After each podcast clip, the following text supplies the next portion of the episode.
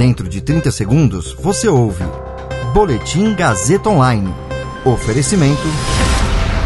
Se você tem muito o que dizer e quer escolher uma profissão para dar voz às suas ideias, a Faculdade Casper Libero é o seu lugar. Jornalismo, publicidade e propaganda, relações públicas, rádio, TV e internet. Todas as possibilidades abertas. Acesse casperlibero.edu.br e conheça as infinitas rotas que o mundo da comunicação oferece.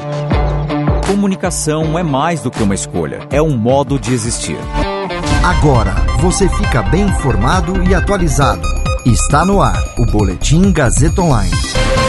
Tribunal de Contas da União aprova edital do leilão do 5G. Itamaraty buscou vacinas da Índia por 10% do valor pago pelo Ministério da Saúde em voo secreto. Eu sou Caio Melo e você ouve agora o Boletim Gazeta Online. O Tribunal de Contas da União, o TCU, aprovou o edital do leilão do 5G, a nova geração de internet móvel. Foram sete votos a um. A Anatel aguardava a análise do tribunal para fazer os ajustes no edital e marcar o leilão, previsto para outubro. No leilão do 5G, serão ofertadas quatro faixas de frequência de internet móvel de quinta geração. Essas faixas funcionam como avenidas no ar para transmissão de dados. O prazo de direito de exploração das faixas será de 20 anos.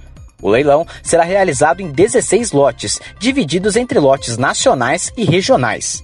As faixas têm compromissos de investimento como contrapartida. São obrigações que as operadoras que vencerem o leilão terão de cumprir, como levar internet para as rodovias do país e para locais isolados, entre outros. Relator do processo no TCU, o ministro Raimundo Carreiro recomendou a inclusão da obrigação de levar internet móvel de qualidade às escolas públicas de educação básica do país. Esse é um pedido da bancada da Educação da Câmara dos Deputados. Os ministros do TCU também decidiram manter no edital a instalação de uma rede privativa de comunicação para o governo e a instalação de rede de fibra ótica na região amazônica.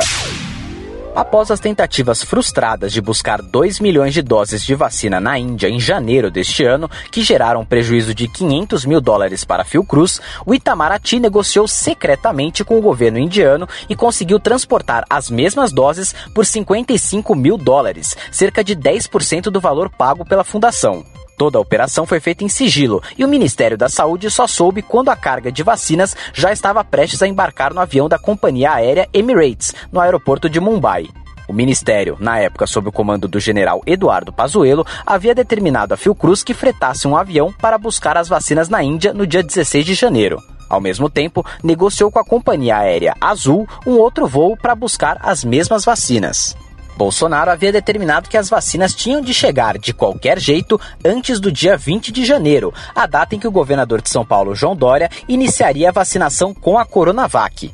Um telegrama diplomático mostra que em 9 de janeiro foi enviada uma carta de Bolsonaro ao primeiro-ministro indiano Narendra Modi, recordando a importância do prazo do dia 20, e o ministério indiano teria reiterado que não poderia se comprometer ainda com datas. Na terceira tentativa de buscar as vacinas, o Itamaraty e o Ministério das Relações Exteriores indiano resolveram fazer tudo em sigilo, sem o envolvimento da saúde, para que não houvesse risco de vazar a informação ou de haver pressão do Palácio do Planalto para alguma divulgação.